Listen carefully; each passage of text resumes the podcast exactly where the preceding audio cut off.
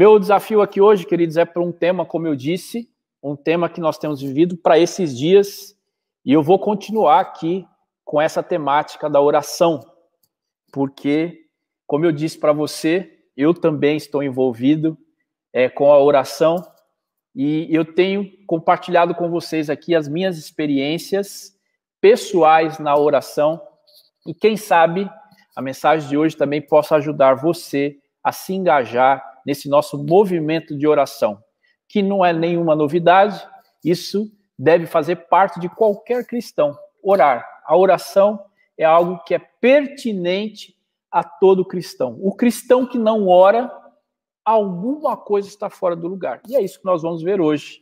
Esse desafio da oração na nossa vida. A vida cristã na prática, ela tem uma coisa que parece representar um grande desafio, e não só para a nossa igreja, mas para a vida de pessoas, é, tem uma grande questão com a oração.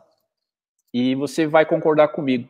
Eu vou compartilhar com você, se você é aqui da Casa da Penha, você é, já conhece, já sabe essa história. Se você está nos acompanhando aqui pela internet, você vai entender por que é que eu estou falando e citando esse exemplo aqui a respeito da oração. Nós aqui nessa igreja já precisamos, tivemos que tomar uma atitude, por exemplo, de fechar um culto de oração. Nós tínhamos um culto às quartas-feiras e nós tínhamos pouquíssimas pessoas orando, né? Uma adesão muito baixa.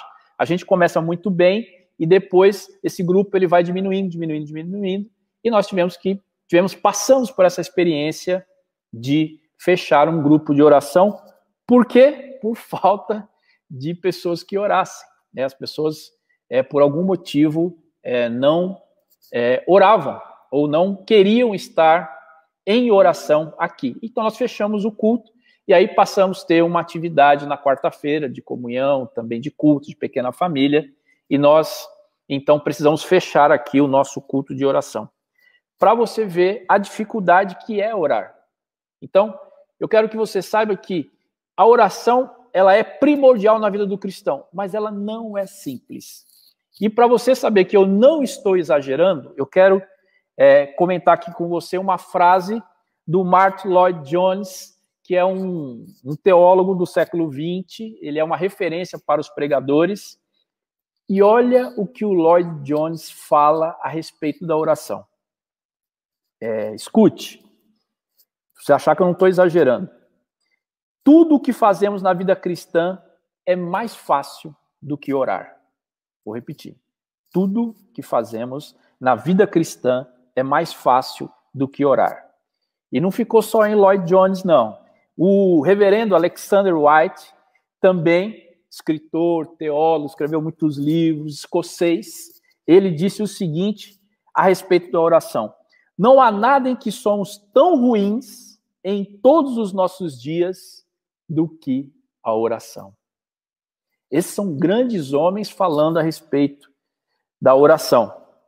E aí tem o Thomas Shepard, que é um ministro né, é, da linha puritana, e ele escreve o seguinte a respeito da oração: Houve momentos em minha vida em que eu preferia morrer a orar. Esse ministro puritano, é, falando a respeito da oração. Ele né, foi um grande responsável aí por, por essa evangelização né, na Nova Inglaterra colonial, começo dos Estados Unidos.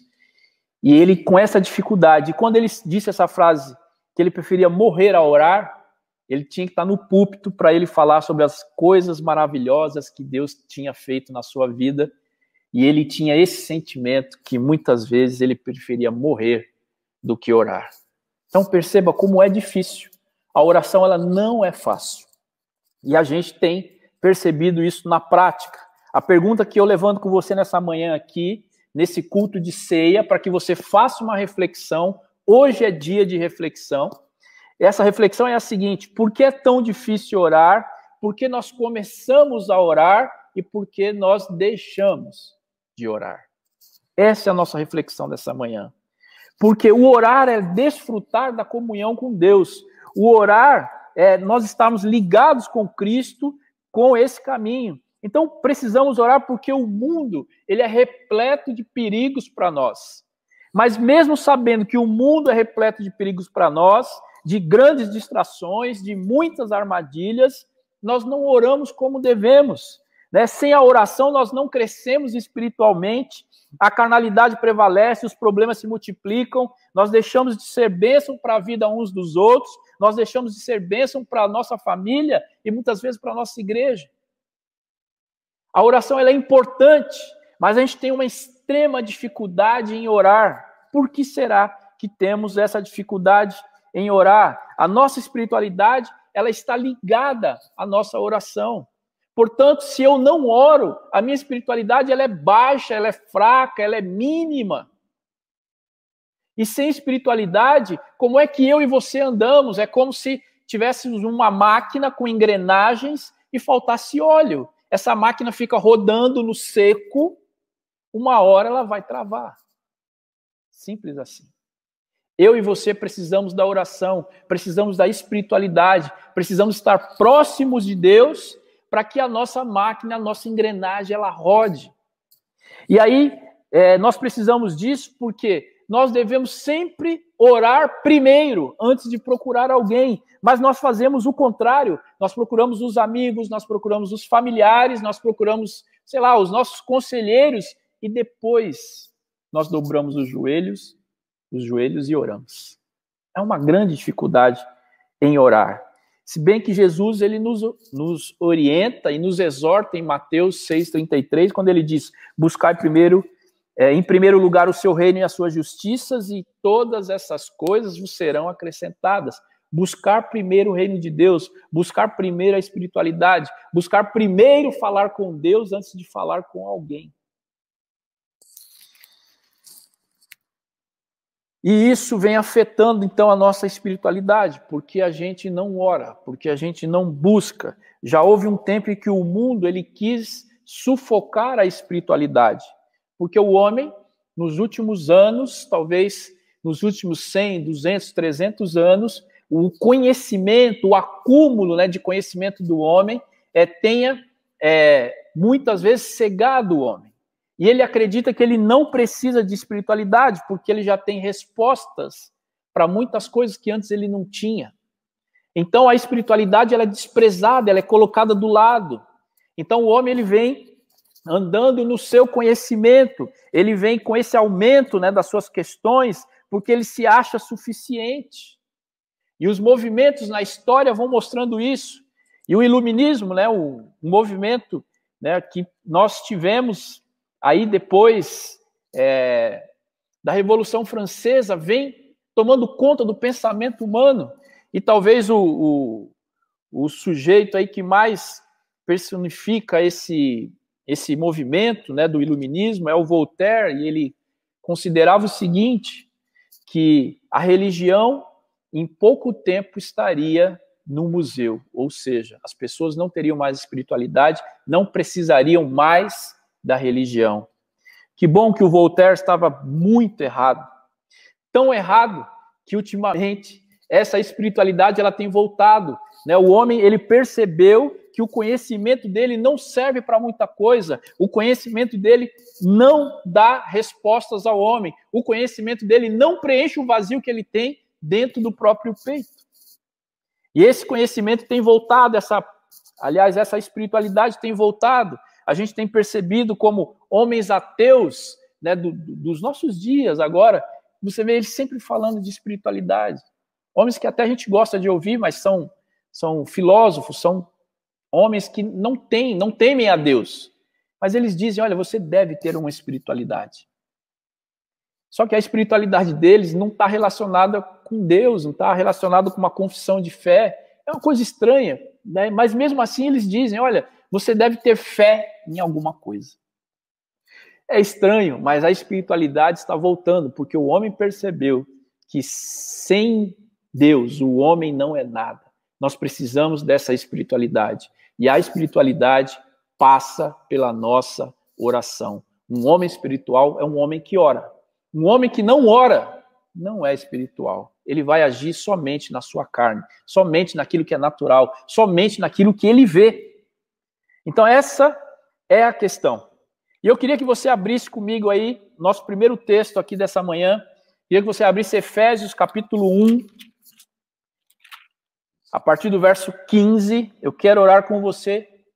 Eu quero orar, não, eu quero ler com você uma oração que Paulo faz a carta, é, quando ele está falando aqui para os Efésios. Então, a partir do verso 15, vamos ler juntos, se você tiver com a sua Bíblia aí.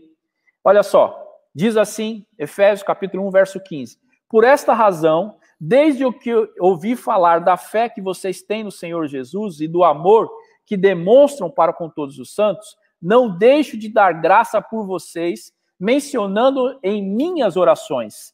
Peço que o Deus do nosso Senhor Jesus Cristo, o glorioso Pai, lhes dê, dê espírito de sabedoria e de revelação no pleno conhecimento dele. Verso 18. Oro também para que os olhos do coração de vocês sejam iluminados, a fim de que vocês conheçam a esperança para a qual ele os chamou, as riquezas da gloriosa herança dele, dos santos, é a incomparável grandeza do seu poder para conosco, os que cremos, conforme a atuação de sua poderosa força.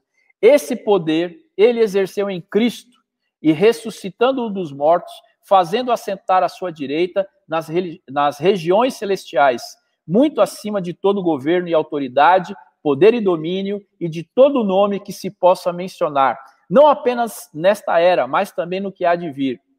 Deus colocou todas as coisas debaixo dos seus pés e designou cabeça de todas as coisas para a igreja, que é o seu corpo, a plenitude daquele que enche todas as coisas em toda e qualquer circunstância. Olha que oração linda que Paulo está fazendo aqui para esta igreja, para esses irmãos aqui de Efésios. Paulo, ele não faz somente essa oração aqui no verso 15, ele também começa no verso 3 do capítulo 1 aqui dizendo: Bendito seja o Deus e Pai de nosso Senhor Jesus Cristo. Isso também aqui é uma oração, é uma oração é, judia, né? Então, os judeus, os hebreus faziam essa oração aqui, era uma oração de bênção para a carta. A pergunta é: eu não sei se você tem a ciência, a noção do que é a carta dos Efésios. A carta dos Efésios, ela tem é, uma importância muito grande. São apenas seis capítulos.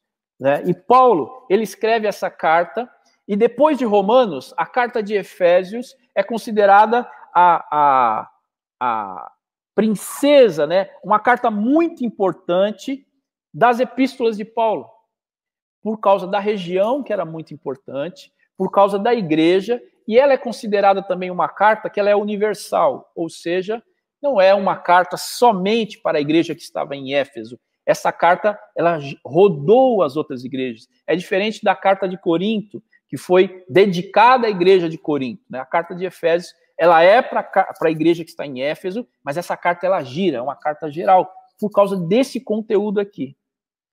E essa importância da carta de Efésios, é, pelo contexto que tem, pela cidade de Éfeso, pela igreja que estava estabelecida ali.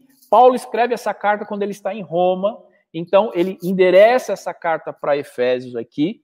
E a pergunta que se faz é: se essa região de Éfeso é uma região, hoje região da Turquia, uma região tão importante, e escrever cartas no tempo aqui de Paulo não era uma coisa simples, porque você precisava de alguém que soubesse ler e escrever, você precisava contratar essa pessoa, era caro fazer isso, tinha a questão da logística, né? É, essa carta ela precisa ser entregue, ela precisava ser levada, e não havia correio na época o nosso correio é antigo, né? Mas não é lá daquele tempo. Então, havia uma dificuldade de se escrever uma carta. Por que é que Paulo gasta tempo nessa carta tão curta com orações? Porque já no verso 3 ele já cita aqui uma oração? Por que aqui, a partir do verso 15 do capítulo 1, ele também é, faz essa oração? E aí, lá no capítulo 3, ele vai fazer outra oração que você conhece bem. Vamos ler? Ó, capítulo 3, verso 14. Vamos ler do 14 ao 21. E se a sua Bíblia é uma NVI, vai ter um, um título aí: Oração de Paulo pelos Santos. Vou ler com você, ó. Por esta razão, ajoelho-me diante do Pai, do qual recebe o nome toda a família nos céus e na terra. Oro para que, com suas gloriosas riquezas, ele os fortaleça no íntimo do seu ser, com poder por meio do seu espírito, para que Cristo habite no coração de vocês, mediante a fé. E oro para que, estando arraigados, alicerçados em amor, vocês possam, juntamente com todos os santos, compreender a largura, o comprimento, a altura e a profundidade, e conhecer o amor de Cristo, que excede todo conhecimento, para que vocês sejam cheios de toda a plenitude de Deus, aquele que é capaz de fazer infinitamente mais do que do que tudo o que pedimos ou pensamos, de acordo com o seu poder que atua em nós, e a ele seja a glória na igreja em Cristo Jesus por todas as gerações, para todos sempre. Amém. Paulo ele gasta tempo de oração numa carta muito importante. No capítulo 1, ele começa saudando a igreja com uma oração. No, capítulo, no verso 15 do capítulo 1, ele faz essa oração que nós acabamos, que é uma ação de graças pelos irmãos que estavam ali em Éfeso. No capítulo 3, ele faz essa oração intercessória aqui pelos santos. E no final do capítulo de Efésios, no capítulo 6, que você conhece, o que é que tem no capítulo 6 de Efésios? Tem a questão da armadura de Deus. E antes de começar a falar da armadura de Deus, ele diz o seguinte: fortaleçam-se no Senhor. Que maneira você consegue se fortalecer no Senhor se não for pela oração? Então, a carta de Efésios é uma carta onde Paulo gasta tempo na oração, Paulo gasta tempo com essa intimidade com Deus. Por que será que está escrito o que está escrito aqui na carta de Efésios? Nós precisamos entender e precisamos é, mudar a nossa mentalidade para um fato. Que fato é esse? Alguns pensadores cristãos dizem o seguinte: que dá para saber a diferença entre quem é cristão e quem não é cristão simplesmente pelo fato da oração. Se você é um homem de oração, se você é uma mulher de oração, você pode ser considerado um cristão. Segundo aqui os teólogos e os estudiosos, se você tem uma vida sem oração, você não pode carregar no seu peito é, o nome do cristianismo. Isso é sério e é pesado. Porque deixa eu te falar, se você não ora, se você não tem uma relação de intimidade com Deus, você é, não ouve a voz de Deus, porque você não tem intimidade com Deus. Não dá para ter intimidade com Deus se eu e você não orarmos. E quem não tem intimidade com Deus vai se relacionar com uma imagem do que Deus possa ser. Se eu e você nós não oramos, nós vamos apenas lidar com um conceito sobre Deus. Deus não vai fazer parte da nossa vida. Deus vai fazer parte de um de um, de um tempo da nossa vida. Nós estamos há muito tempo aqui com a igreja fechada. Se Deus para você é só uma ideia, se Deus para você é só um conceito, se Deus para você ele está só no domingo de manhã, presencial, talvez de um ano para cá a sua vida espiritual esteja um lixo. Porque você deixou de se relacionar com a imagem que você tinha de Deus. E isso é muito sério. A pandemia, ela trouxe muita coisa. Mas uma coisa trouxe para aqueles que são cristãos ou que temem a Deus. É necessário buscar a Deus. Agora nós vamos saber quem são os verdadeiros adoradores, aqueles que buscam em espírito e em verdade. Porque não dá para você se relacionar com uma imagem de quem é Deus. Não dá para você se relacionar com Deus somente com uma ideia. Porque essa ideia, ou esse, onde Deus estava colocado na sua vida, esse tempo foi tirado. Você não está mais aqui. Eu estou aqui na igreja hoje sozinho. A porta está fechada. Se bem que hoje bateu uma pessoa na porta. Enquanto eu estava na live com as crianças, uma pessoa bateu na porta. É, eu imagino quem seja. Tem um garotinho aqui na rua de cima que ele ama a igreja acho que é o nome dele é Felipe. E, e, ele arrasta a avó dele todo dia de manhã, quando a igreja abria, e ele vinha aqui, porque ele ama o cultinho. E ele tá vendo a igreja fechada, e acho que ele me viu gritando aqui de manhã, e ele bateu na porta de aço, mas eu estava bem no meio da live, desejoso de estar aqui. Mas esse conceito, então, sobre Deus, eu e você, nós precisamos buscar Deus com intimidade. E Deus não está é, ligado a um lugar físico. Nós precisamos buscar a Deus. E a forma que nós fomos empurrados, nem sei se foi tão planejado assim, mas Deus tem nos achado nas orações. Nós temos buscado a Deus nas orações. E é por isso que a gente está orando há mais de 50 dias, duas vezes por dia, de manhã e à noite. Porque a oração é assim, é, é, existe um complexo. É complexo a oração. Eu, eu, eu confesso para vocês. Eu também tenho dificuldade. Se o Lloyd Jones ele tinha dificuldade com oração, quem sou eu para não ter? O que nós estamos dizendo para você, você ouviu o pastor falar, vem orar junto, vem aprender a orar. Nós estamos ensinando a orar, nós estamos lendo mais, a palavra de Deus nós estamos lendo também. Por quê? Porque nós também não sabemos, porque a nossa vida também nos rouba essa intimidade com Deus. Então, é, se eu e você conhecemos a Deus, a gente vai poder dizer, como Jó disse lá no capítulo 42, no verso 5, que antes eu conhecia a Deus só por ouvir falar, mas agora eu vejo a Deus com os meus próprios olhos. Então, é, quem sabe, esse é o nosso desafio orarmos, encontrarmos a Deus, olhar nos olhos de Deus, estarmos próximos de Deus, você só olha no olho de alguém se você tem proximidade, se você está perto. Só assim. Então, essa manhã é o nosso desafio nos aproximar de Deus. E quando nós oramos, a dificuldade está justamente nisso.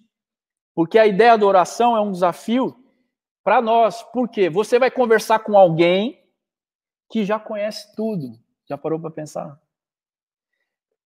Deus conhece tudo sobre a nossa vida. Eu não sei como é que você se comporta diante de uma pessoa que sabe tudo, que sabe mais que você. Já participou de uma reunião que você vai ter que expor um projeto com uma pessoa que sabe mais do que você? Ou que é especialista no assunto e você precisa apresentar para essa pessoa algo que é da área dela, só que ela é especialista. Como é que você se porta? É mais ou menos como nós é, como nós nos comportamos na oração, porque Deus sabe tudo. E a gente chega para ele, sabe o que, que é, Deus? Deixa eu te falar aqui. E aí começa, começamos a contar as nossas mazelas. Só que ele já sabe de tudo. Ele conhece tudo. Antes que a palavra chegue na nossa boca, ele já sabe.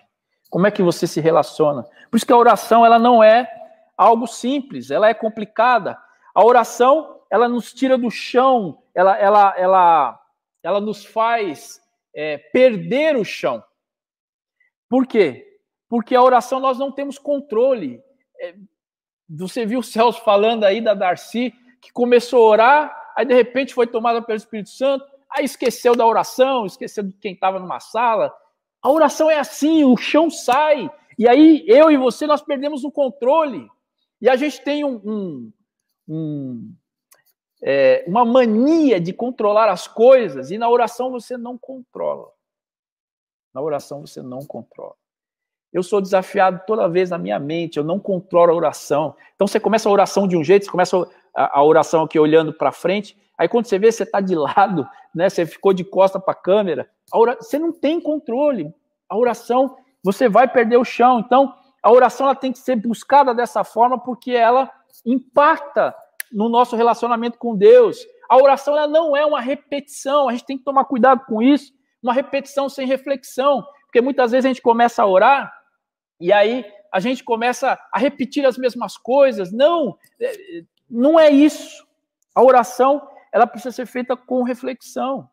Porque a oração sem reflexão, ela vira uma vã repetição. Se você jogou bola na várzea, falar aqui para os homens, agora talvez para as mulheres, né, que mudou bastante, as mulheres também jogam futebol, mas antes, né, na várzea, né, o, futebol masculino, quando você ia entrar no campo, né, e você jogava num time, eles faziam aquela roda e faziam aquela oração é, profunda, aquela oração espiritual. Pai nosso que está no céu, santificado seja o vosso nome, venha nós o vosso reino. Isso é uma oração com intimidade? Ou isso é uma mandinga, né? uma boa cumba? Isso não é oração. Mas na várzea era assim. Então ele se reúne né, e, e manda essa oração aí para entrar em campo. Enfim, isso é uma oração, uma vã repetição. Nós não devemos orar assim. Nós também não devemos considerar, nós temos erros nas nossas orações, é, nós devemos tomar cuidado com o misticismo, né? É, o Ailton falou aí, a oração não é horóscopo, né? né hoje é, eu vou orar aqui, né? Porque vai que dá alguma coisa errado, né? É, vai que sair de casa sem orar dá azar. Oração não tem nada a ver com isso. Oração tem a ver com intimidade. Então tome cuidado, a oração não é misticismo, né? Né, você ficar repetindo, né, uma fórmula aí, né, para ver se a pessoa pega no tranco. Oração não tem nada a ver com isso. A oração é uma saudade do Pai, como eu disse.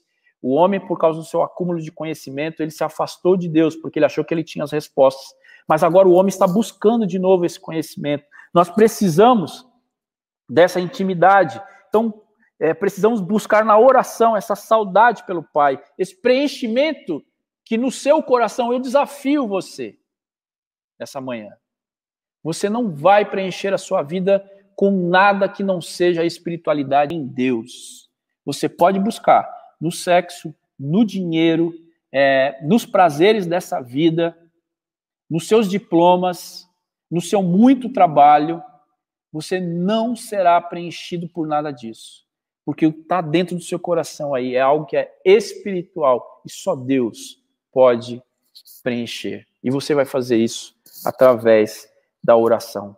A oração ela traz intimidade, ela traz a presença de Deus para nós, além dos nossos pedidos. Os nossos pedidos fazem parte da, da nossa oração, é, mas não é só isso.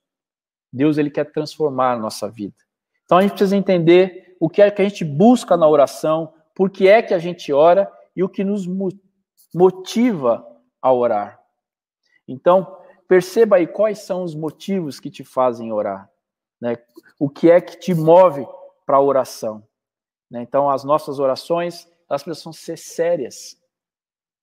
As nossas orações precisam ser verdadeiras. As nossas orações precisam ser reais. Sabe? É, muitas vezes as nossas orações tem muito aquilo que, assim, para que possamos, quem sabe, para que possamos. Você não se inclui na oração. A oração é você falando com Deus. Então se inclua na oração. Esteja falando com seu pai. É intimidade. Né? Não fique nos gerúndios aí, mas se coloque, rasgue o seu coração. E estou é, lembrando aqui também de mais gente que tinha dificuldade com a oração, além desses grandes homens do século XIX, do século XX, que tinham problemas com a oração, os discípulos tinham um problema com oração. Eles perceberam que o judaísmo, eles é, praticavam uma oração que não era aquilo que Jesus estava ensinando. E aí, lá em Mateus, no capítulo 6, eles pedem para que Jesus os ensine a orar. E é por essa razão que você tem a oração do Pai Nosso. E a oração do Pai Nosso não é só aquele trecho ali que você lê em 13 segundos. A oração do Pai Nosso é uma estrutura de oração. É uma estrutura de oração que vai dizendo ali como é que a gente ora e como é que a gente se achega a Deus.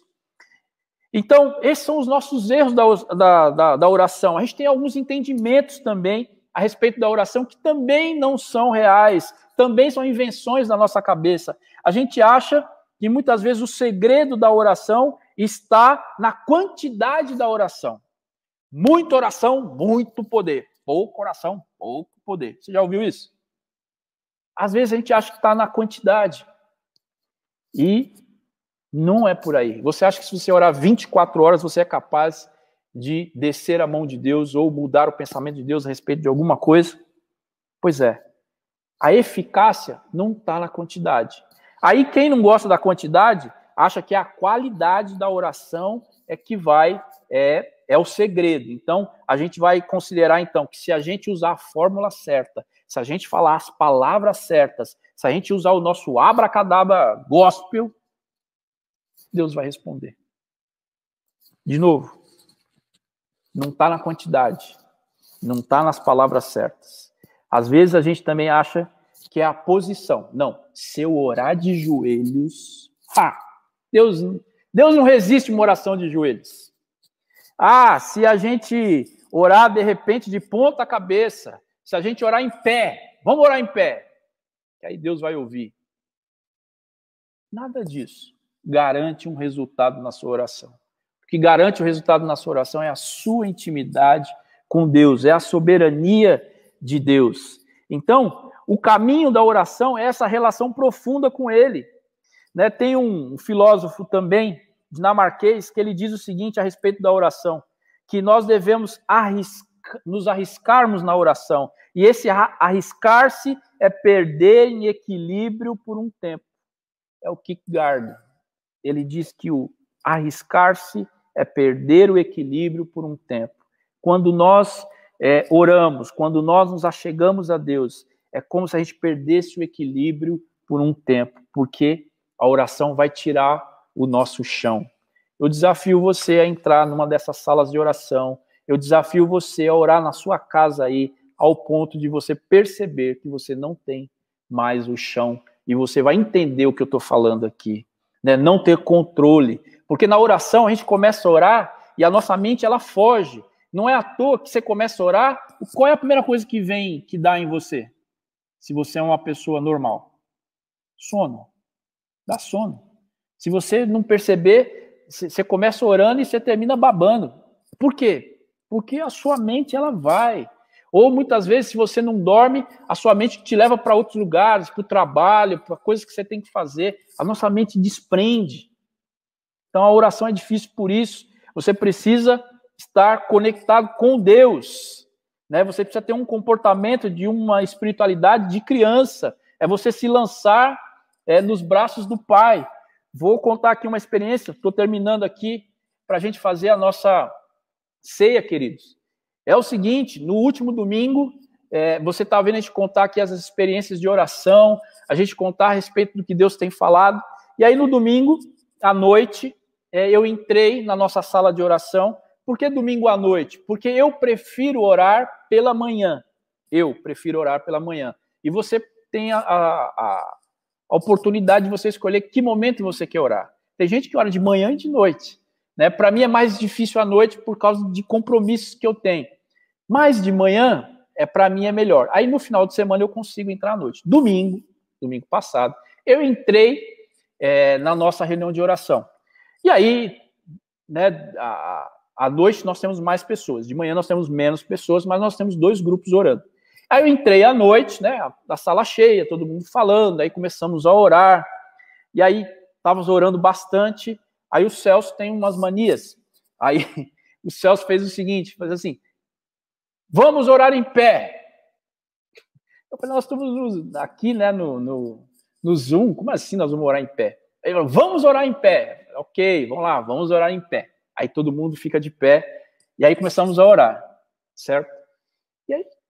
Comecei a orar na minha, na minha oração ali, comecei a orar, e ele e o Celso estava dirigindo ali um momento, né? E aí as pessoas começaram a falar, e ele falou: abre os microfones. Né? O abrir os microfones é, é também um sinal. Se você não participa, você não sabe o que eu estou falando, mas se você participa, você sabe. Toda vez que a gente abre o microfone, é porque a gente está dando glória a Deus por uma vitória, por alguém que entrou. Né? A Luciane, quando ela fala, abre os microfones e dá um glória a Deus, sinal de vitória.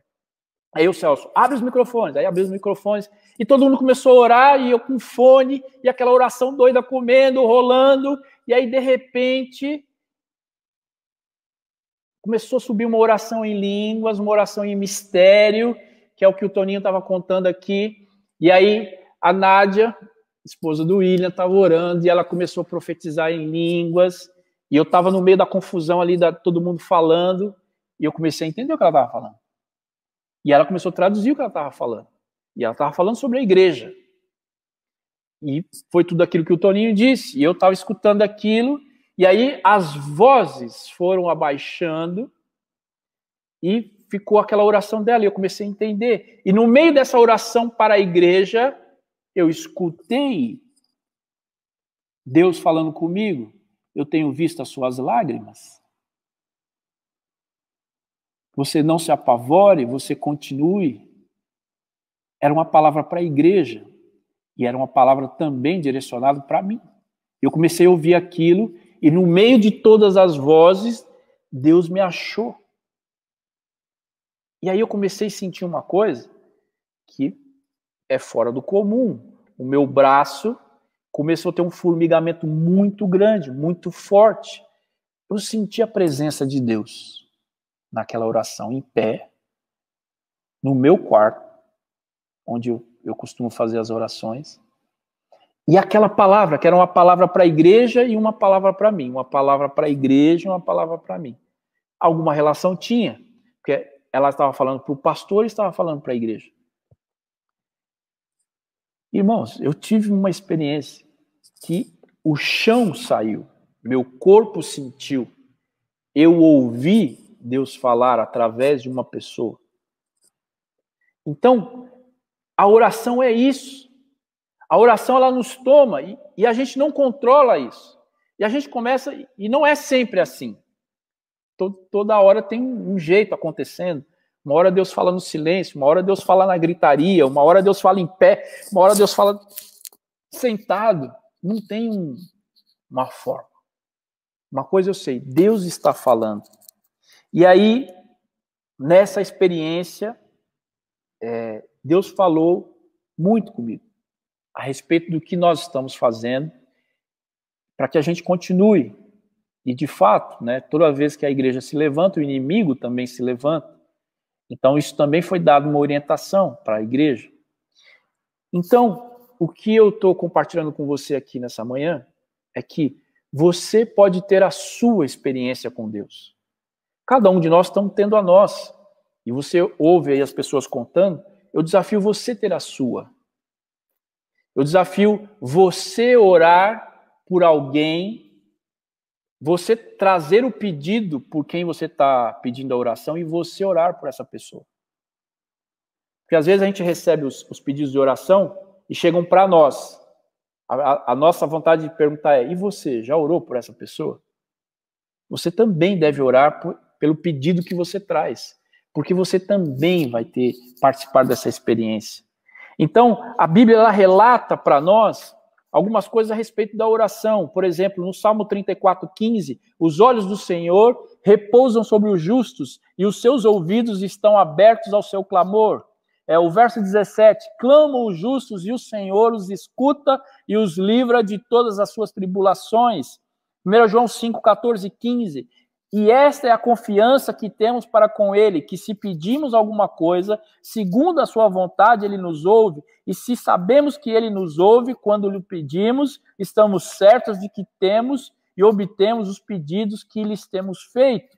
Tiago 5,16: Muito pode, por sua eficácia, a súplica, a oração do justo. Mateus 21, 22: E tudo quando pedides em oração, crendo, recebereis. Provérbios 15, 8. A oração dos retos é o seu contentamento.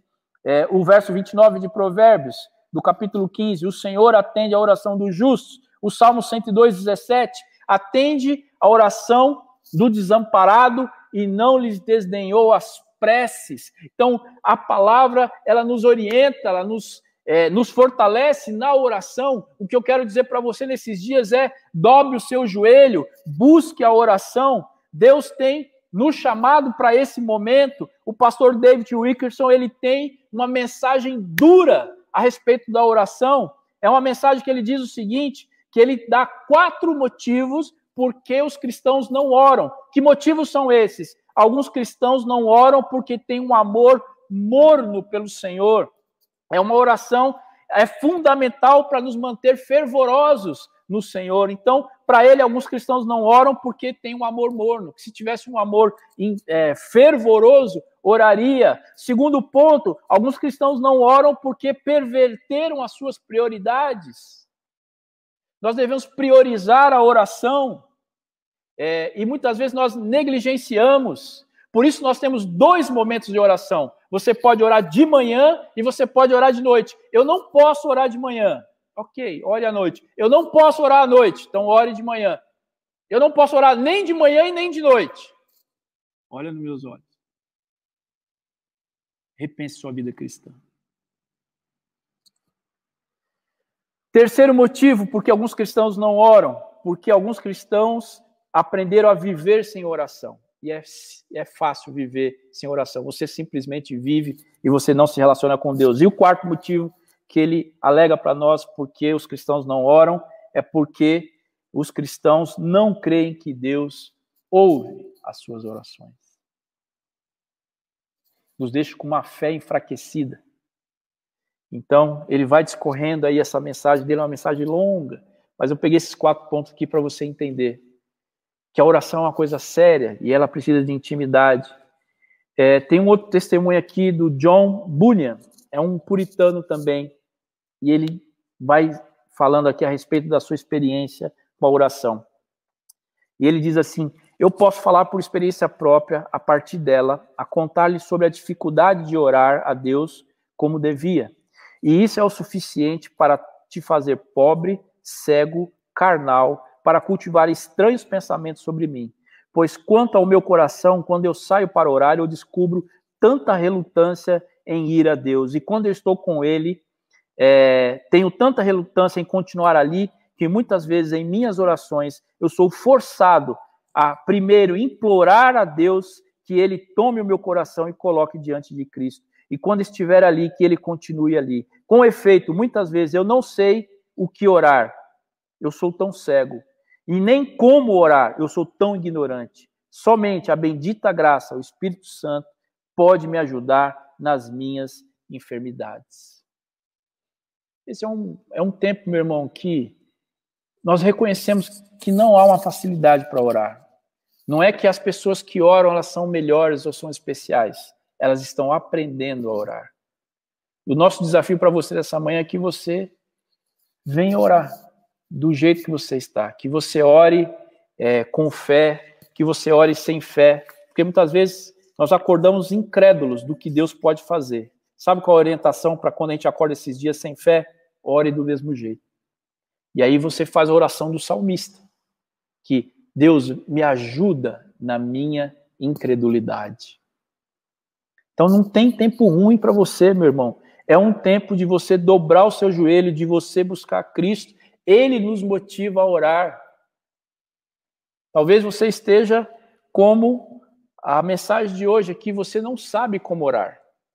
Nós estamos também ensinando a orar. Nós temos um estudo de sábado às 8 horas da noite. Você pode orar. Você pode aprender a orar. É a oração intercessória com o Toninho. E na segunda-feira, nós também temos às 8 horas oração também, o falar em mistérios, falar em línguas. Puxa, Cid, mas o final de semana eu queria descansar, eu trabalho a semana toda, eu tenho minha família. Ok, vai estudar então de segunda-feira puxa, se de segunda-feira não dá, né, meu dia difícil da semana, estou cansado, esse negócio de ficar estudando oração 8 horas da noite também não dá. O que eu estou pensando aqui, o YouTube não deixa eu dizer.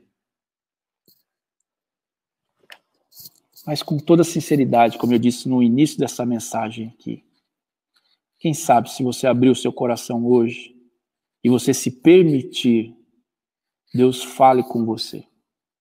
Eu não vou passar aqui amanhã orando contigo, porque isso nós vamos fazer hoje, às oito da noite, com todo mundo, às sete da noite, se você tiver filhos e, quiser estar com a gente orando, amanhã às seis da manhã. Hoje eu só preciso te dizer que é um tempo para você repensar a sua vida e a sua espiritualidade em Deus. Hoje, no nosso culto de ceia, eu quero que você faça essa reflexão. Examine-se, pois, o homem a si mesmo Como é que anda a sua espiritualidade? O que você tem orado? O que você não tem orado? Eu quero que você saiba que Deus ele está muito interessado nessa intimidade com Ele. Deus está muito interessado em você perder esse controle aí da sua vida e você entregar para Ele. Como eu disse para vocês, eu oro às seis da manhã porque eu prefiro, eu gosto da quietude, eu gosto da solitude. Eu acordo antes da oração, eu ponho uma música é, instrumental para ouvir que eu gosto de, de orar com um fundinho de música. E aí, às vezes, eu entro nessa atmosfera para falar com Deus, Deus fala comigo, eu estou na minha janela olhando ali o sol nascer, todos os dias, desde que a gente colocou esse propósito aqui. E às vezes Deus fala na quietude, e às vezes Deus fala no, no grito, que às vezes a gente abre a câmera e aí tem, pelo amor de Deus, ora por mim! Lá se foi a quietude embora. E às vezes você tem que expulsar um demônio seis e dez da manhã. E às vezes você tem que clamar por ajuda, como eles disseram aqui no meio do culto. Clamamos por pessoas o tempo todo. Eu não sei qual experiência você tem. Eu sei de uma coisa. Vem orar conosco. Deixa Deus te dar uma experiência, uma experiência sua, uma experiência que você conte e diga: Eu passei por isso, eu ouvi a voz de Deus, Deus me achou, Deus respondeu. Os pedidos que Deus tem respondido, isso é só um início do que Deus vai fazer na sua vida. Deus tem um interesse maior do que a sua doença, a sua dificuldade, a sua falta de dinheiro, é, a sua falta de paciência. Deus tem mais para você. É além disso. Quando eu olho para minha janela no fundo, lá no horizonte, eu vejo a arena do Corinthians. E todos os dias o sol nasce atrás da arena. Então, todos os dias, Deus ministra no meu coração. Apesar das tribulações, o sol vai nascer. O alvorecer, a estrela da manhã vai nascer. E você vai superar esse sofrimento que é torcer por esse time. Então, o sol nasce atrás da arena. Eu te convido nessa manhã a fazer essa reflexão. Meu irmão, vem ter uma vida melhor com Deus vem ter uma vida de oração. Deixa Deus falar com você.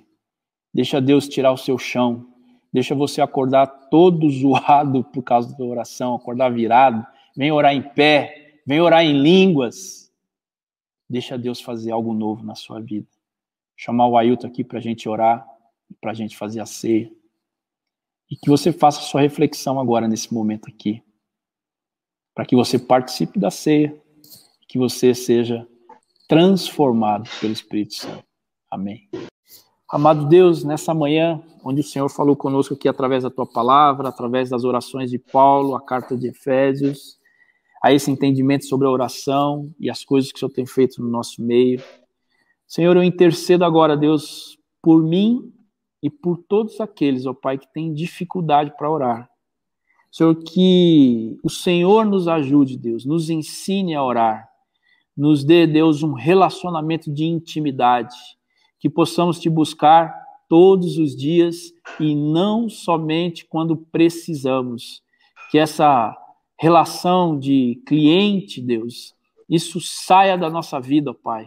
Nesse momento aqui de ceia, Senhor, de reflexão, nós queremos, ó Pai, refletir a respeito da nossa espiritualidade, Senhor, daquilo que temos feito, Deus, com o teu reino, Deus, com a tua vida, Senhor, com a aliança que firmamos contigo.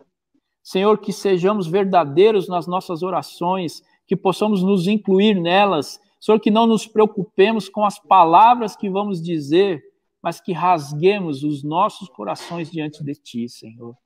E que todos, ó Pai, nessa manhã aqui, tenham, Deus, uma experiência marcante contigo, Deus. Cada um à sua maneira, como o Senhor gosta de fazer, Deus seja pela manhã, seja pela noite, seja pela tarde. Senhor, onde os teus filhos te buscarem, que os verdadeiros adoradores, Deus, sejam encontrados nessa manhã.